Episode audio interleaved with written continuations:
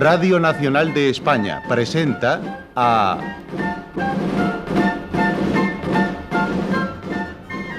José María Rodero en...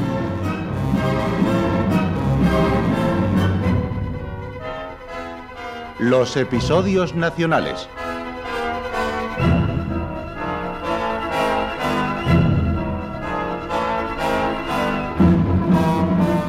de Benito Pérez Galdós, en adaptación de Carlos Muñiz.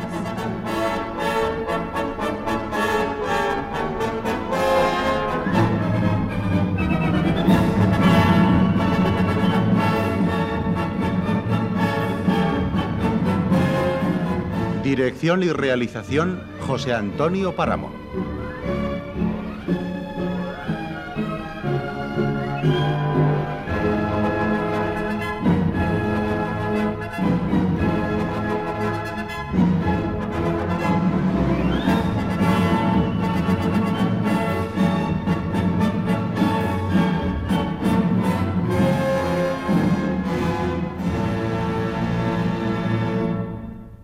Hoy presentamos Napoleón en Chamartín, segunda parte.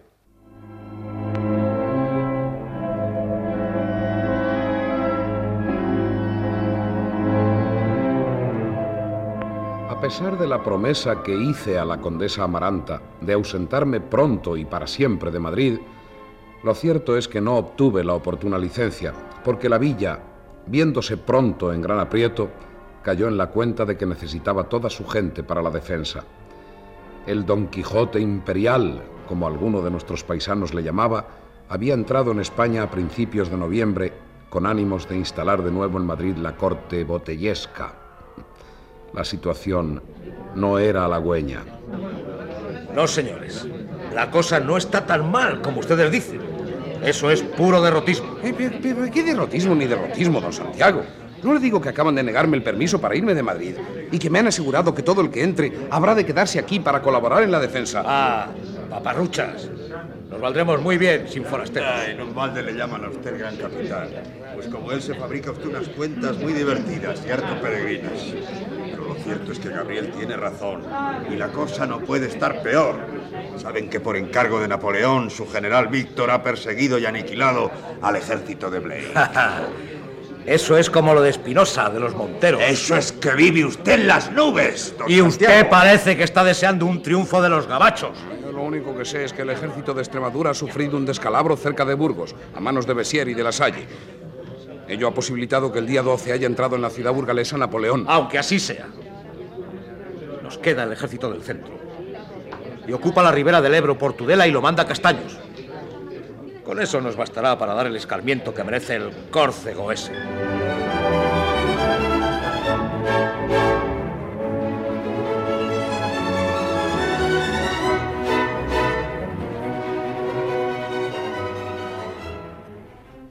A pesar de las optimistas predicciones del gran capitán, lo cierto es que también el ejército de Castaños iba a sufrir un duro revés a manos de las huestes napoleónicas. El pánico en Madrid era inmenso y se creía segura la pronta aparición del corso en las inmediaciones de la capital. ¿Quién podría detener al invasor en su marcha triunfal? ¡Armas! ¡Queremos armas! ¡Necesitamos fusiles! ¡Ese invasor está llegando a Madrid! ¡Hay que acabar con los franceses! ¡Abajo, Napoleón! ¡Viva España!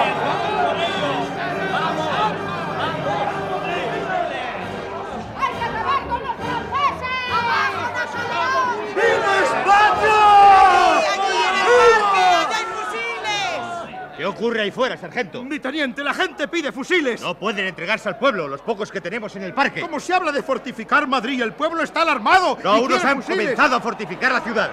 No hay nada que temer por el momento. Los pocos fusiles de que disponemos no saldrán del parque sin una orden superior. Puede retirarse.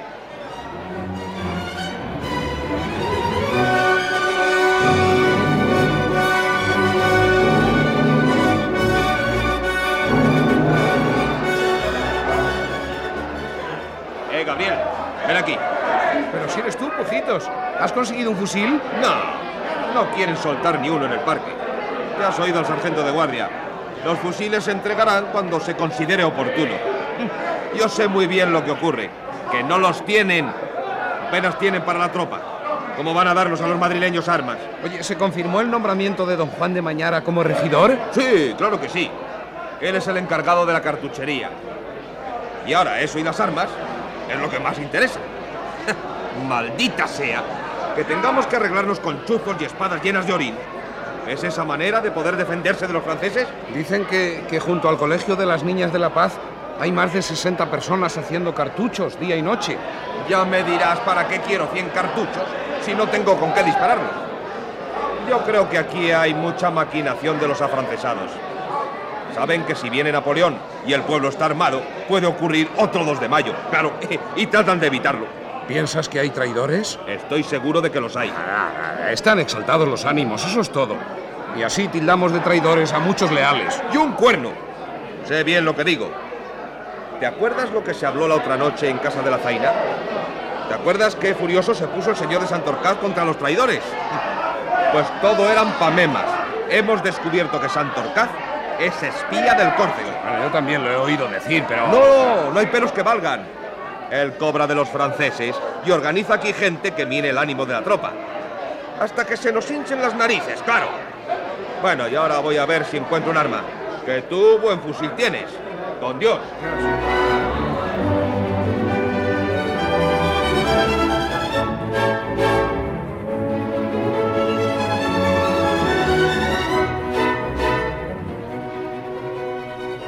Emperador salió de Burgos el día 22 de noviembre. Se detuvo en Aranda el 24. El 29 pasaba por Boceguillas y por fin el día 30 estaba en Somosierra. La alarma cundió por todo Madrid y se pensó en guarnecer la capital disponiéndola para una adecuada resistencia. Era capitán general de Castilla la Nueva el general Castelar y gobernador de la plaza don Fernando de la Vera, aunque fue encargado de la organización de la defensa don Tomás de Morla, reputado como gran conocedor de la artillería.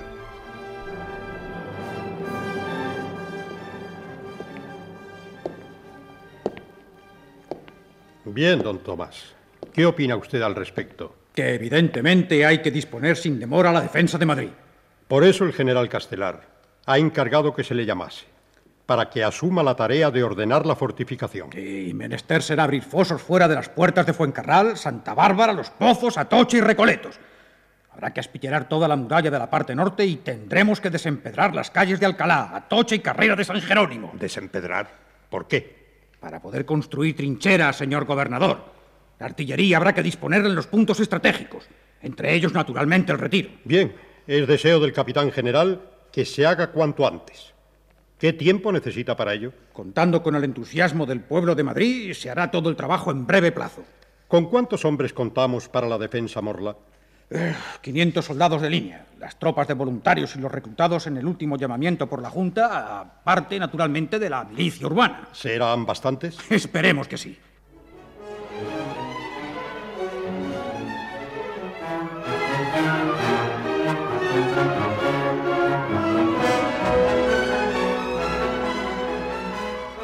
Trabajamos día y noche a porfía, sacando tierra de los fosos para construir los espaldones de la artillería. En poco tiempo quedó la calle de Alcalá tan limpia de guijarros como tierra de sembradura, y desde las baronesas al Carmen Calzado levantamos un parapeto formidable. ¡Bravo, muchachos! Habéis hecho un extraordinario trabajo. Madrid os lo agradecerá eternamente. Al que no le divertirá mucho será el emperador de los franceses, ¿eh, Gabriel?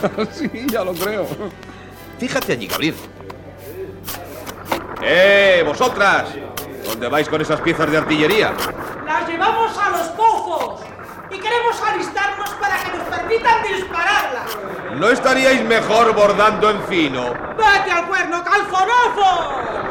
Que hemos sacado entre nosotras más tierra de las trincheras que todos vosotros. venga, venga, venga, que tenemos que acabar esta zanja. Ya veo, ya que las mujeres os hacen buena y leal competencia en eso de trabajar por la defensa de Madrid. Eh, padre Salmón, ¿cómo usted por aquí? Ya ves, hijo. Intento dar ánimos a los que trabajan. Ya no estoy en edad de coger personalmente el pico, que si no... Oye, Gabriel, ¿no es esa que lleva la espuerta a la zaina? Sí. Sí que es ella. ¡Eh! ¡Zainilla! ¿Qué haces ahí? Trabajo, como todos. Ven para acá, mujer. Nadie descansa en Madrid estos días. Qué hermoso pueblo es este, en el que todo el mundo se siente dispuesto a defender la patria. Sí, verdad es, padre. Buenos días, padre Salmón. Hola, Gabriel. Hola. Tienes mala cara, mujer. ¿Estás cansada de hacer un trabajo tan duro? No, nada de eso. Entonces es que estás triste. Vaya, barruntador tenemos. ¿Y por qué he de estar triste? Dime, ¿has visto a don Juan de Mañara? ¿Y a usted qué le importa? Allá. Te cogí. Esa cara no miente. Mire, Ignacia, en la huerta de mi convento hay un pajarito que todas las mañanas viene a mi celda a contarme las picardías de las muchachas que conozco. El señor de Mañara te ha trastornado el juicio. ¡Ja! A mí ni ese ni nadie. ¿Se entera, padre? ¿Pero por qué lo niegas, mujer? No estoy para darme al primero que llegue, y mucho menos a un traidor. ¿Se entera? ¿Traidor? ¿El señor de Mañara traidor? Pero ¿cómo hablas así de un caballero tan principal y tan buen patricio? Porque es más traidor que Judas. ¿A la patria o a su enamorada? ¿A quién traiciona? Yo qué sé. Pero todo Madrid se comenta que es un traidor. Padre, yo también he oído algo de eso. Mm, Tampoco tu lengua es para fiarse de ella, pujitos. Pero sí mis oídos. Dicen que está vendido a los franceses. ¿Tú no has oído nada, Gabriel? Pues, eh, bueno, yo la verdad... También lo habrá oído, pero como es su amigo. Pero yo le digo a usted, padre, que ese don Juan está ya sentenciado. Y me alegraré de que ejecuten la sentencia. Mueran los traidores. Ay, creí que estabas atontada por los amoríos. Pero ahora veo que estás loca, Zaina. Sepa usted, padre Salmón, que a mí el que me la hace, me la paga. ¡Eh, Zaina! ¡Zaina! ¿Qué haces ahí? Mm, ¿No es don Diego de Rumblar ese que te llama, Zaina? Él es, que ya me tiene harta de tanto cortejarme. ¿Qué haces aquí, Zaina? Ya ve el señor conde. Trabajo con el pueblo, con los míos. Debes marchar a tu casa. Tú no tienes que mezclarte con la gentuza. Eres una señora. Eres la mujer de mi ¡Alto sueño. ahí, señor conde! Tenga su lengua y mire que está hablando públicamente de una predilección por la zaina que nada le favorece. No olvide, caballerito, que está usted prometido a una flor sin tacha, a una damita muy bondadosa y dulce, a quien no debe hacer de menos en ningún caso. Pero sobre todo en mi presencia. No le contesto porque lleva usted esas sagradas ropas que si no iba a ver el frailazo pancista, ¿quién es don Diego? Hijo mío, si quieres, me despojo de los hábitos de la merced. Pero me temo que aunque lo hiciera, el cobarde caballerito no se atrevería a hacer nada, ni a despegar los labios para decir esta boca es mía. Esa es la condición de los cobardes. Y no continúo Bueno, bueno, bueno, temple su paternidad la ira. Y usted, don Diego, váyase en buena hora. Tiene razón. Que su castigo lo tendrá en ver que se queda compuesto y sin novia. Eso lo veremos. Adiós. Vaya con él, don Diego. Yo, si no quiere nada más de mí, también me marcho, padre Salmón. Lo único que deseo de ti es que pienses con la cabeza y no te dejes llevar por malsanas pasiones. Lo intentaré, pero no lo olvide, padre Salmón. El señor de Mañara es un traidor. Traidor a todo. Y malo será que lo pague con la vida. En fin, Gabriel. Ya ha oscurecido y la tarea habréis de dejarla para mañana. ¿Me acompañas hasta el convento de la Merced? Sí, sí, con mucho gusto, padre. Adiós, pujitos. Adiós, Gabriel.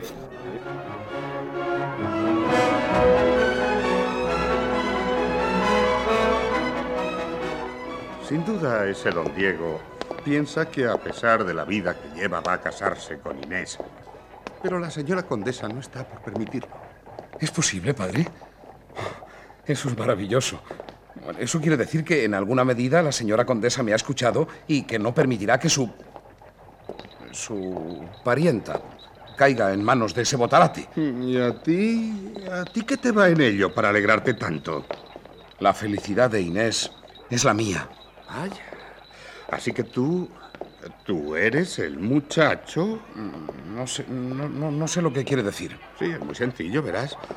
Como quiera que Inés se hallaba tan entristecida que apenas hablaba y mucho menos sonreía, su prima, la señora condesa y yo, le estuvimos hurgando en la conciencia y por fin confesó. ¿Qué confesó?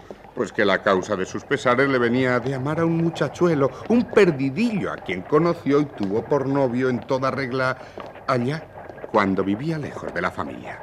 ¿Y, y qué dijo a eso la señora condesa? Pues que el mozo había muerto, según sus averiguaciones. Aunque, a lo que veo, el mozo está bien vivo y camina a mi lado. Demonio. Con la charla nos hemos plantado en la puerta del convento. ¿Quieres subir? Te daré chocolate crudo y una copita. No, gracias, padre. Me estoy rabiando y no tengo ganas de copitas.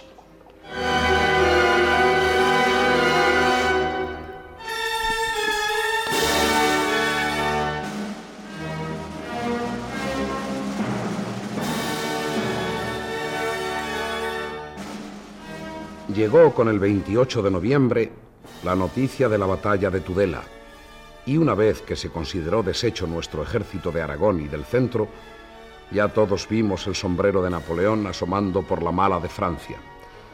Las fortificaciones avanzaban paralelas a las fortificaciones que podríamos llamar espirituales.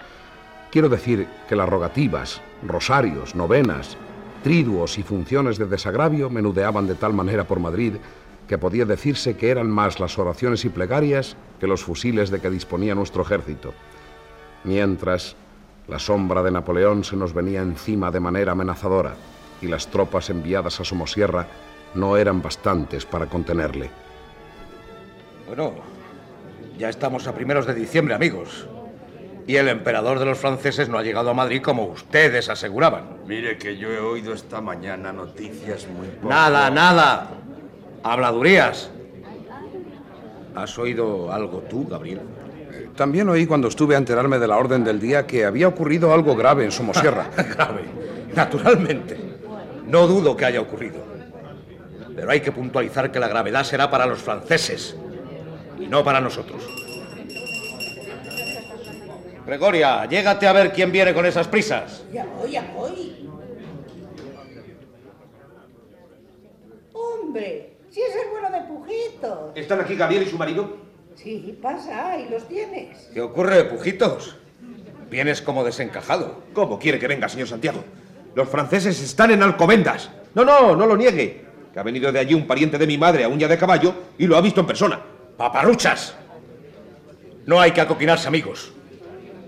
Aunque así fuera, debemos alegrarnos de tener al emperador por fin al alcance de la mano.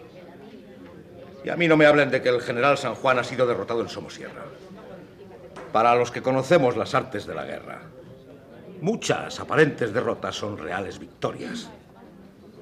No es el primero en avanzar quien gana una guerra, sino el que avanza el último. Que le han dejado pasar el puerto de Somosierra. Bueno, ¿y qué? Figúrense lo bonito que puede ser que Napoleón siga avanzando y nuestras tropas le ataquen por la retaguardia. Sí, pero figúrese usted lo contrario.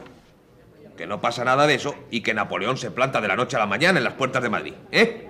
¿Qué ocurrirá? Que acabaremos con ellos como sea.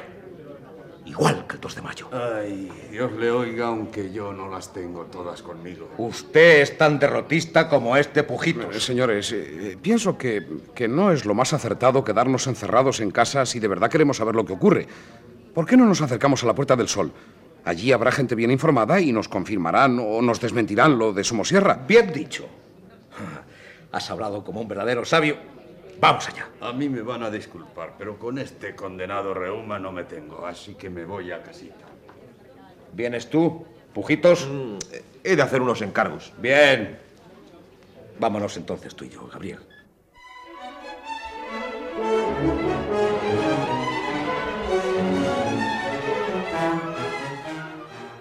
Nos encaminamos, don Santiago Fernández, aquel gran capitán que era todo corazón y patriotismo, y yo hacia la Puerta del Sol.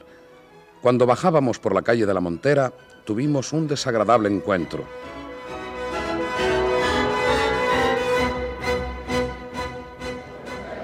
¿No es ese que sube por ahí, don Luis de Santorcaz? Sí, sí, el mismo.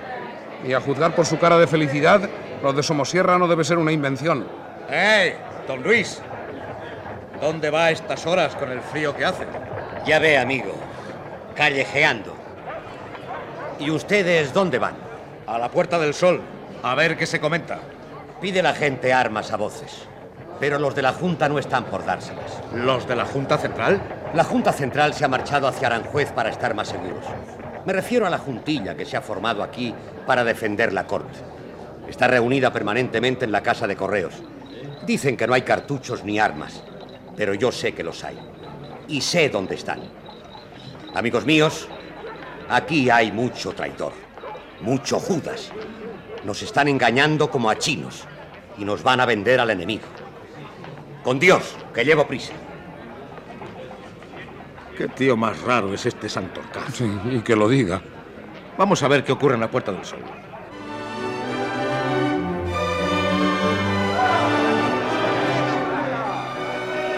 Parece que hay mucha gente arremolinada en torno a la casa de correos.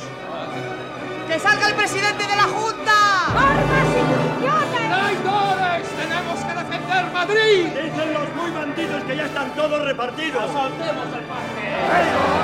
¡Eh, oiga! ¿Sabes si van a dar armas y cartuchos? ¿Qué van a dar? Dicen que ya está todo repartido. El regidor Mañara ha estado ocho días ocupado en dirigir la fábrica de cartuchos y ayer tarde repartió muchos millares en el Ave María y en la Comadre. Entonces no es tan traidor como algunos dicen. Ya lo creo que lo es y mal que lo va a pasar por estas. No goza de popularidad, don Juan de Mañara. No, ni mucho menos. Pero todo esto está turbio. ¡Silencio! ¡Mirad el balcón! ¿Quién es el que se ha asomado? ¡Es don Tomás de Morla! Pero si no dice nada. Se limita a encogerse de hombros y a cruzar los brazos. ¿Y qué va a hacer si no puede servirnos armamento? ¡No nos quieren dar cartuchos! ¡Volvamos a casa del regidor! Y si no nos los dan, ¡se los quitamos! Dicen que los guarda para dárselos a los franceses. Zaina, ¿también tú aquí? Sí, Gabriel. Y esta tiene razón. ¡Mirad! ¡Los cartuchos están llenos de arena! ¡Miradlos! ¡Tienen arena! ¡Traición! ¡El regidor está con los franceses! ¡Fuera! ¡Vamos a casa del regidor! ¡Que pague cara la traición! ¡Los cartuchos también tienen arena! ¡Nos han dado cartuchos de arena! ¡Eh, tú, soldado! ¿Estás ahí de retén? Sí, señor. Muerde los cartuchos tú también. Este tiene pólvora. Este no, no, solo tierra. Y este también. Maldita sea. ¿Estás viendo, Gabriel? Así tratan los de arriba a este bendito pueblo. Poner arena en los cartuchos es lo más alevoso que puede imaginarse. Ciertamente. El que lo haya hecho es un miserable que no pagará ni con su vida la traición. ¡Mueran los traidores!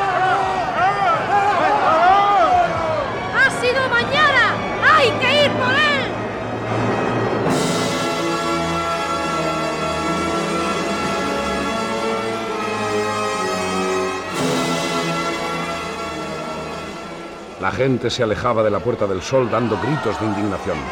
El gran capitán y yo le seguíamos sin demasiada prisa. Lo que acabábamos de descubrir nos había dejado anonadados. ¿A dónde van? Digo yo que irán a casa de don Juan de Mañara. ¿Sabes tú dónde vive? Sí, en la calle de la Magdalena. Vamos allá, que el horno no está para bollos. Y puede ser curioso lo que ocurra.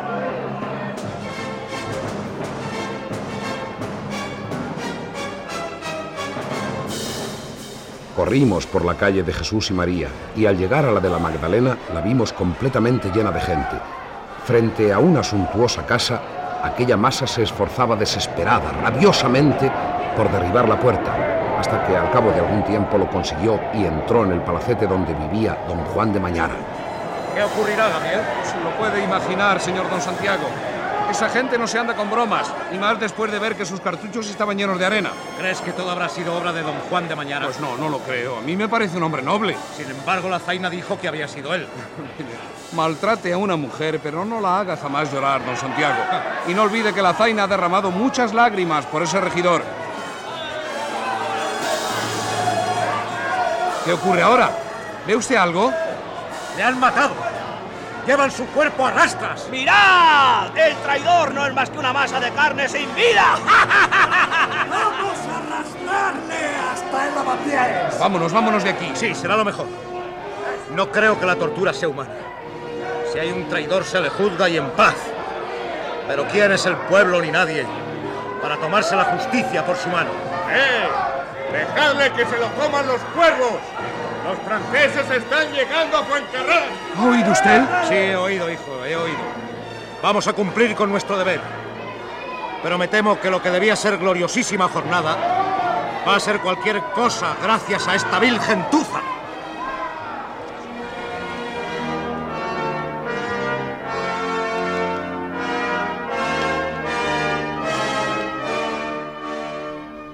Madrid estaba inquieto después de inmolado Mañara. La noticia de que los franceses estaban a las puertas de la villa hizo olvidar a todo el mundo la traición y aquel crimen. Todos temían encontrarse a la vuelta de la primera esquina la figura rechoncha del azote de Europa.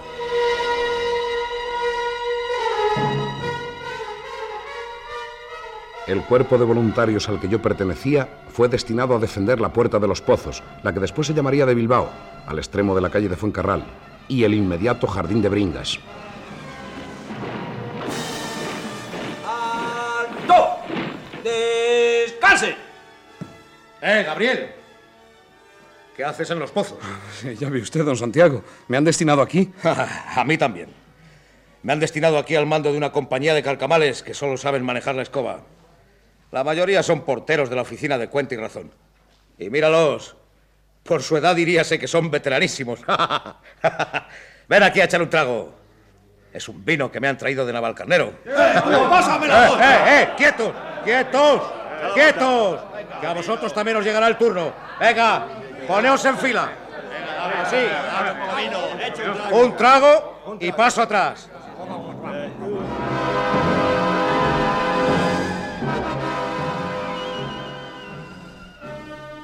En cuanto a nuestros mandos, no podía decirse que los tuviéramos, pues si bien es cierto que había oficiales muy buenos, también lo es que no deseaban hacerse obedecer por paisanos, de tal manera que allí reinaba la más completa anarquía, aunque, a fuer de sincero, hay que dejar bien sentado que reinaba entre todos una gran camaradería.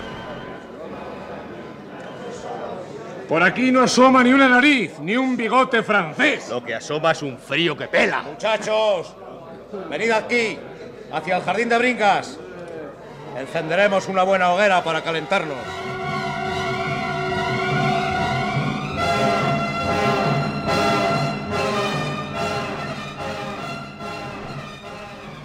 Cenamos, bebimos, cantamos, hablamos y por último a todos nos vino el deseo de llevar a cabo alguna hazaña sonada aquella misma noche. Naturalmente, el primero en proponerlo fue don Santiago Fernández, más conocido por el sobrenombre de El Gran Capitán.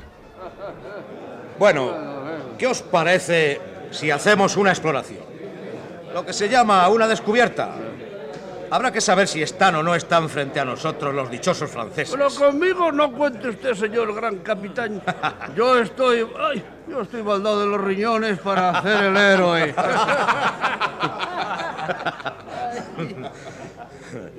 Bueno estaría que el bergante del emperador anduviera merodeando por ahí y que le pegásemos un susto de muerte. Bueno, pues nada me extrañaría a mí sabiendo que las cosas no le son muy propicias en Madrid se disfrazase de payo huevero de Alcobendas para examinar nuestras fortificaciones. No sería ninguna tontería, ¿no? Bueno, ¿qué? ¿Nos ponemos en marcha? Bueno, pero hombre, si es que a mí me duele... Bueno, eh, quédese usted. Vale, vamos, vamos. Yo estoy radiando por entrar en combate. Vamos, Gabriel. Eres un valiente. En marcha.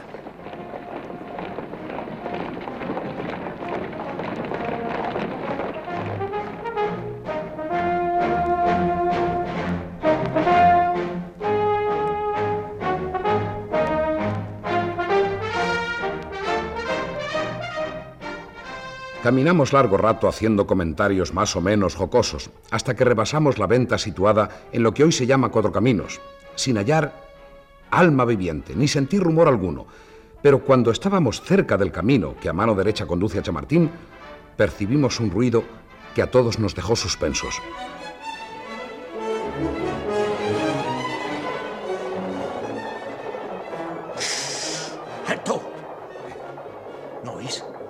Cientos de caballos. Yo creo que lo son.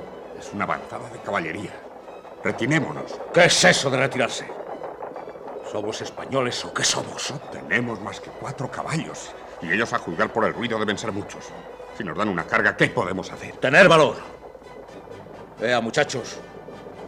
El que quiera seguirme, que me siga. Yo voy delante.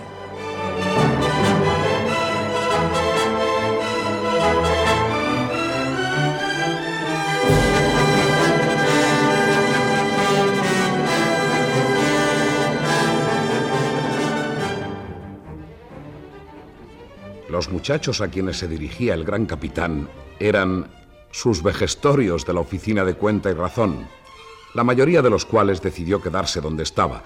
El escuadrón francés avanzaba, a juzgar por el acrecentamiento del ruido, pero no veíamos cosa alguna en la oscuridad de la noche. Está bien, está bien.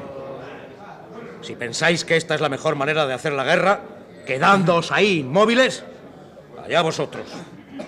Pero os advierto que en la guerra ha de fiarse todo a lo imprevisto, a la sorpresa y a los golpes de mano. ¿Qué nos costaba sorprender a esos jinetes, aniquilarlos y regresar a Madrid montados en sus flamantes caballos? Eh, Santiago, eh, mire usted allí. Parece un bulto, don Santiago. Un bulto que se mueve. Sí. Parece un hombre. Es un espía, seguro. ¡Alto! ¿Quién vive? Mire, mire, se ha detenido. Vamos allá. Ven tú conmigo, Gabriel. Vaya. Aquí está el hombre solitario. Seguro que es un espía francés. No, no, no me encañone. También soy español. Gracias a Dios que me han salvado ustedes. ¿Salvado? ¿De qué? Dese a prisión, vuestra majestad imperial. Que soy viejo zorro. Y ni la treta de hablarnos en español le va a servir. Pero, hombre, yo le juro a usted que... Nada, nada, señor emperador. le hemos atrapado. Si quiere ver nuestras fortificaciones detenidamente, las verá. Pero como prisionero. En marcha o disparo, vamos. Levántese. Escúcheme. ¿Qué hace ahí el emperador de los franceses? De rodillas ante unos soldados madrileños. Está usted completamente loco. Ni soy Napoleón ni nada que se le parezca. Ah, ¿no? Piensa vuestra majestad que va a engañarme. Levántese de esa ridícula postura y en marcha, si no quiere que dispare. Yo, señores, soy oficial del ejército de don Benito San Juan. He asistido al desastre más funesto de nuestra campaña. En la acción de Somosierra perdí a mi padre y a dos hermanos y vengo huyendo de las guerrillas francesas que persiguen a los dispersos. En Roblegordo tuve que disfrazarme para evitar que me cogieran y a pie he llegado hasta aquí. Pero si quieren que siga, denme algo con que reparar las fuerzas. Llevo dos días sin tomar nada. Si quiere echar un trago de aguardiente, Sí. es lo único que llevo. Gracias, amigo. Bueno, bueno. Mientras regresamos a nuestra posición, puede usted relatarnos lo ocurrido en Somosierra. ¡En marcha todo!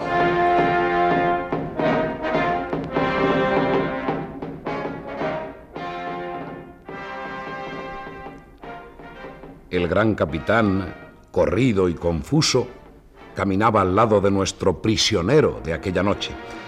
El desconocido continuó su relato mientras nuestro jefe le miraba, sin lograr que desapareciera de su mirada un cierto recelo.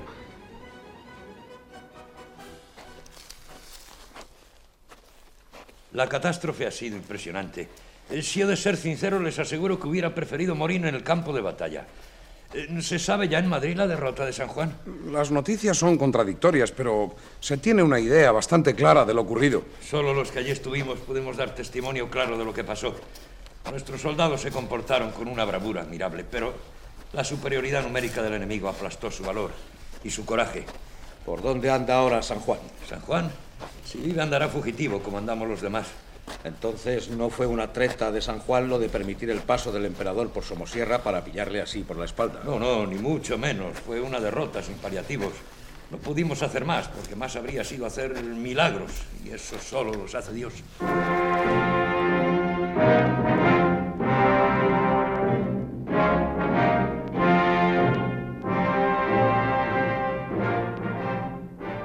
Cayó el oficial, y todos los que le oíamos estábamos tan apesadumbrados por su relato que permanecimos en un patético silencio. Tampoco él habló más, y así, silenciosos y taciturnos, llegamos a Madrid y a nuestra posición de la Puerta de los Pozos, donde el desgraciado tránsfuga halló una hoguera y algo de comida con que calentarse por fuera y por dentro. Don Santiago, sin embargo, se mostraba desasosegado. Gabriel, no insisto por no parecer pesado, pero digan lo que quieran los demás. Ese hombre que hemos encontrado no me gusta. En las guerras es muy común disfrazarse para confundir al enemigo. Teniente Arnaiz, ¿usted aquí? Oh, sí, teniente Alarcón, yo mismo, y vestido de aldeano para poder huir de los franceses. Venga conmigo. Sí. Se le dará ropa adecuada a su condición de oficial, que no es correcto que vista de esa guisa. Sí, claro, gracias. Como habrá escuchado, sus sospechas son infundadas. Uno de nuestros oficiales acaba de reconocerle. Sí, sí, lo he visto. Pero de todas formas me resisto a creer que todo sea tan simple como parece. Es usted tozudo, don Santiago. Soy como Dios me ha hecho y como me da la real gana. Y por encima de todo soy un patriota, Gabriel. Eso es lo que soy.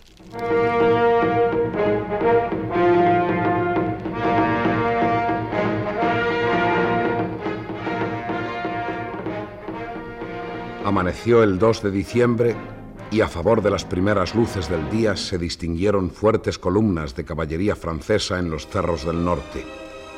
El número de enemigos era realmente elevado. Pues a mí no me quita el apetito para desayunar ni el ver a tanto francés montadito en su caballo y también armado. Bien dicho. A mí tampoco. Lo único que me quita la gana es ver a esos vejestorios que manda ese otro vejete tan patriota. ¿Cuál? Eh, ese, al que llaman el gran capitán. Mira, ha reunido a sus viejos y parece que va a hablarles. Vamos a ver qué se le ocurre ahora. ¡Muchachos! ¡Muchachos! Acordaos de que todos sois unos buenos chicos y que os habéis cubierto de gloria en los reales ejércitos, por lo cual habéis logrado una plaza en la conserjería de la oficina de cuenta y razón. Pero ahora os debéis olvidar que habéis ejercido de porteros tantos años y debéis tener presente que es menester comportarse como en vuestra primera juventud. Compañeros, sois todos experimentados veteranos, que lo mismo que manejáis la escoba, manejáis el fusil. Y no como esos bisoños que no saben ni cómo hay que coger un arma. Allí está el enemigo. Tendremos que darle un escarmiento. ¡Viva Fernando VII! ¡Viva, España! ¡Caray, qué tío! Es un Napoleón en pequeño. No en balde le llaman el gran capitán.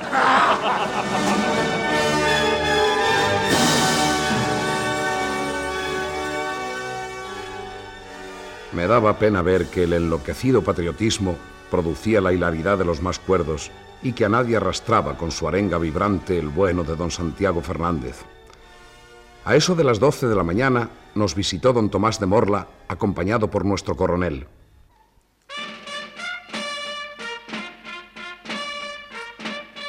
Bien, coronel. Veo que todo está dispuesto. Se avecinan horas muy difíciles. Y dígame, coronel, ¿esos ancianos que hay en aquel extremo? Señor, son voluntarios. Mm, Poco podrán hacer por mucha voluntad que tengan. ¡Atención allí! ¡Por la mala de Francia! Un jinete se acerca hacia nosotros con bandera blanca. Veamos qué quiere de nosotros ese parlamentario. ¡Alto! ¿Quién va? Un parlamentario del general Bessier. Descabalgue y sígame. Mi coronel es un parlamentario. Bien, puedes retirarte. ¿Qué desea? ¿Es usted el comandante de esta posición? El mismo, sí, señor. Como puede observar, nuestro ejército está dispuesto para el ataque. Antes de iniciarlo, es deseo de nuestro general proponer al enemigo la rendición. Diga usted a su general que puede aniquilar tranquilamente al ejército español y concretamente la posición de los pozos, que es la que yo mando, pero que un militar español no se rinde. Debo hacer notar a usted que nuestras fuerzas están muy bien pertrechadas y son muy numerosas.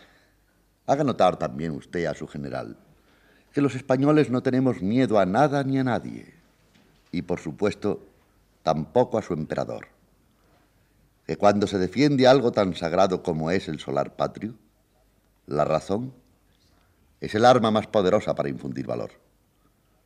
Los españoles, señor oficial, no nos rendimos fácilmente, ni toleramos que nadie venga a disponer de nuestra tierra puede decírselo así al general Bessier. Caballero. Monsieur.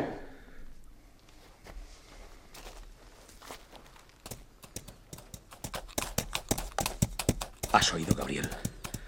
¿Has oído a nuestro bravo coronel? Sí, sí, pero también he escuchado al emisario de los franceses. Están dispuestos a aniquilarnos como sea. Como no sea por medio de artimañas o tretas como aquella del caballo de Troya, no podrán con nosotros. ¿Te has fijado que cabizbajo iba el oficialito a dar la noticia a su emperador?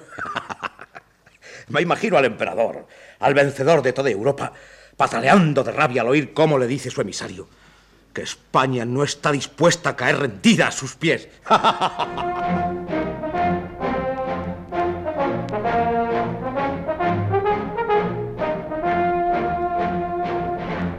Durante la noche del 2 al 3 de diciembre, el mariscal Ney envió nuevos emisarios para parlamentar, esta vez por la parte de Recoletos o Puerta de Alcalá, donde debieron darle los mandos españoles una réplica muy parecida a la de nuestro coronel. En la mañana del día 3, cuando dormíamos plácidamente en torno a una hoguera encendida en la huerta de Bringas, nos despertó un fragor indescriptible. ¡A las armas! ¡Nos están atacando los Si veis caer una granada y os da tiempo, tiraos al suelo de barriga y pegar bien la cara a la tierra. ¡Artilleros! ¡En posición la batería! ¡Preparados! ¡Atención todos! ¡Alto el fuego! No disparen hasta que nos ataquen directamente los franceses. Por ahora su acción está concentrada en otros puntos. Es preciso ahorrar la munición. A mí que no me venga el coronel con Monsergas. Que muy bien pueden intentar los franceses aprovechar la niebla para cogernos por sorpresa. Sí, pero tiene razón en lo, de, en lo de ahorrar municiones. No estamos tan sobrados. Y más después de lo de la arena en los cartuchos. Hoy este bendito pueblo español parece estar siempre condenado a la traición de quienes les gobiernan.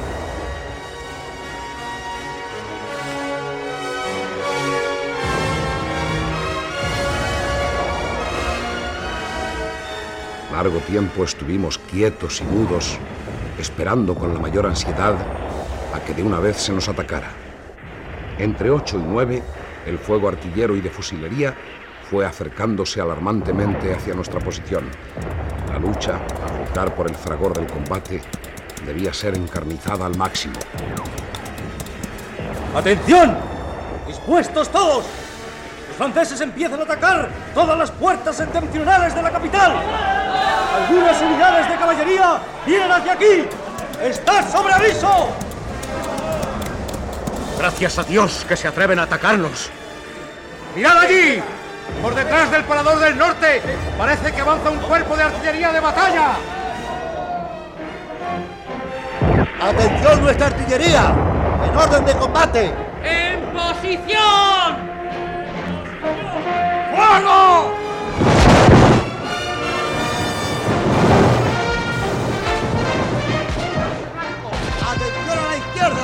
¡Apunten a ese escuadrón! Pero te fijas bien. ¿Por qué no se acercan esos cobardes? ¡Venid, canallas! ¡Venid! ¡Y os daremos lo que merecéis! ¡No es de caballeros cañonear sin piedad! Si era por gente de Juana saldríamos a hacerles frente. Paciencia, capitán. Hay que esperar el momento adecuado. Aquí, aquí, ayudadme a retirar a este hombre. Vamos, yo te echaré una mano. ¿Pero qué vamos a hacer? ¿No ves que está muerto? ¡Mirad! ¡Mirad! ¡Han matado a uno de los nuestros! ¡Salgamos! ¡Y demos un escarmiento a esos cobardes! Me agrada pero sería una equivocación. Es lo que ellos desean.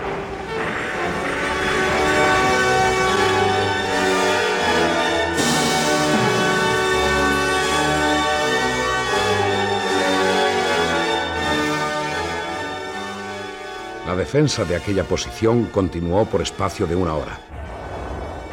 Indudablemente la intención de los franceses era entretenernos mientras buscaban la penetración por algún otro punto más adecuado.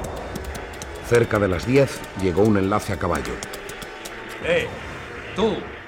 ¿Dónde está el coronel? Allí le tienes. ¿Qué ocurre? Mi coronel, aquí tiene este despacho.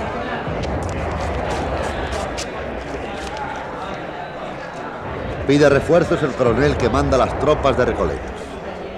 ¿Tal mal estáis allí? Sí, mi coronel. Han diezmado a la tropa y empiezan a escasear las municiones. Di al coronel que al punto dispongo la partida de algunos de los nuestros.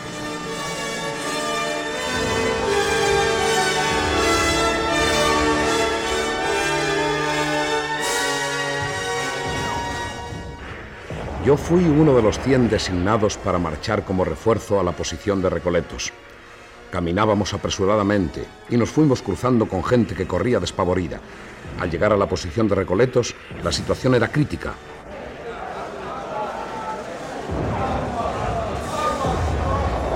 Tarde llegáis, muchachos.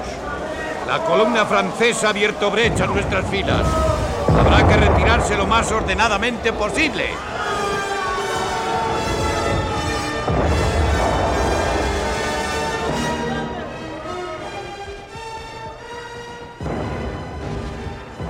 Perdido por fin Recoletos, corrimos todos por la calle del Barquillo hacia la de Alcalá. La población cobraba por momentos nuevos ánimos al verse invadida y un furor parecido al del 2 de mayo inflamaba el pecho de los madrileños.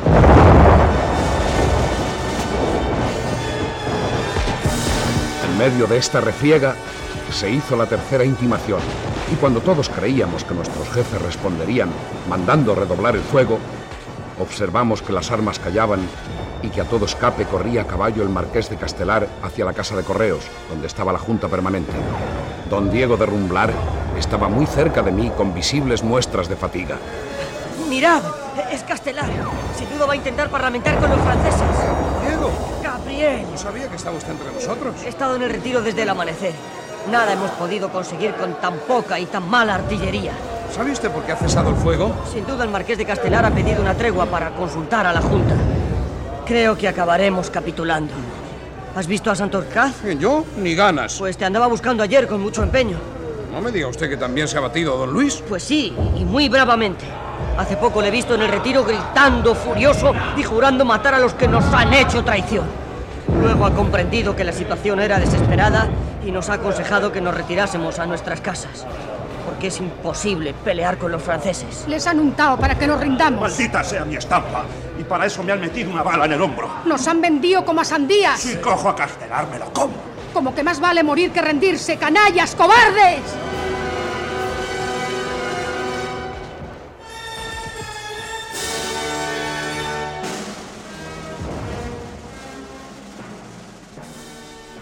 De este modo expresaba el pueblo de Madrid su rabia, no tanto por verse casi vencido como por echar de menos el amparo de las autoridades y encontrarse tan solo ante un enemigo compacto y férreamente unido. ¡Hemos capitulado! ¿Y qué podíamos hacer con jefes como los que nos mandan? Maldita sea mi estampa. Y para eso me han metido una bala en el hombro. Calla ya, Cantubala, condenado. Muchos han muerto ni sus madres les lloran. Hay que llorar por nuestra deshonra, cobardes. ¡Cobardes, cobardes!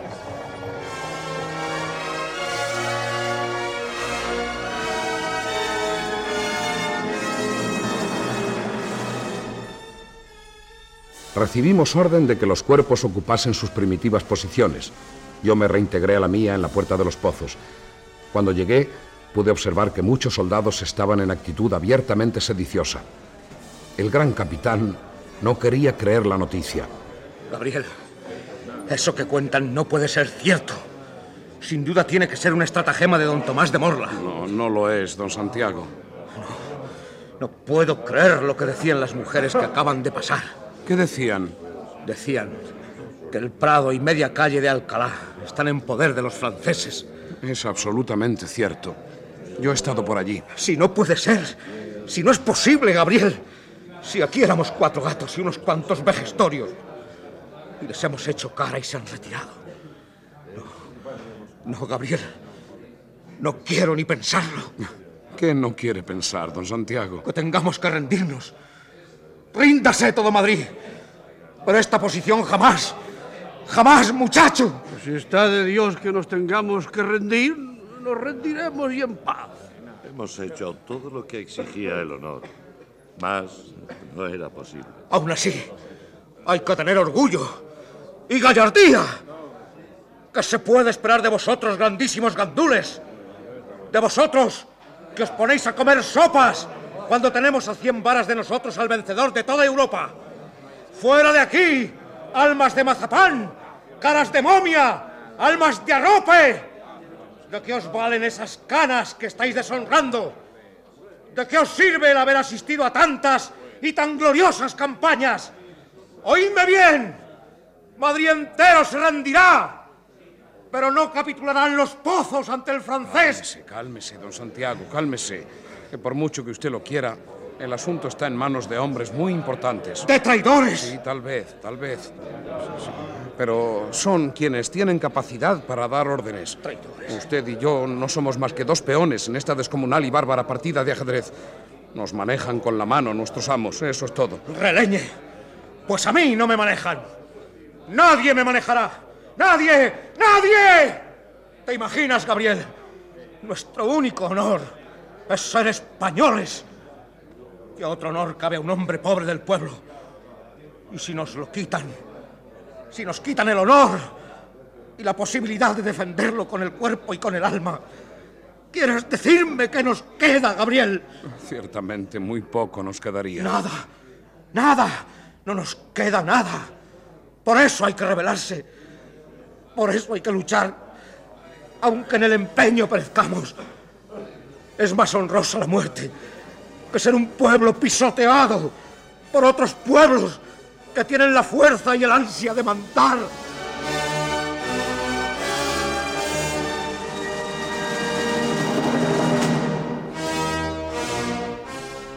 Me conmovieron las palabras de aquel buen hombre, don Santiago Fernández, a quien llamaban unos con ironía y otros con admiración el gran capitán. Los acontecimientos ofrecían un panorama oscuro, muy oscuro. Pero aún habían de ocurrir muchas cosas de las cuales daré cuenta a ustedes en la próxima vez que tengan a bien prestarme su atención.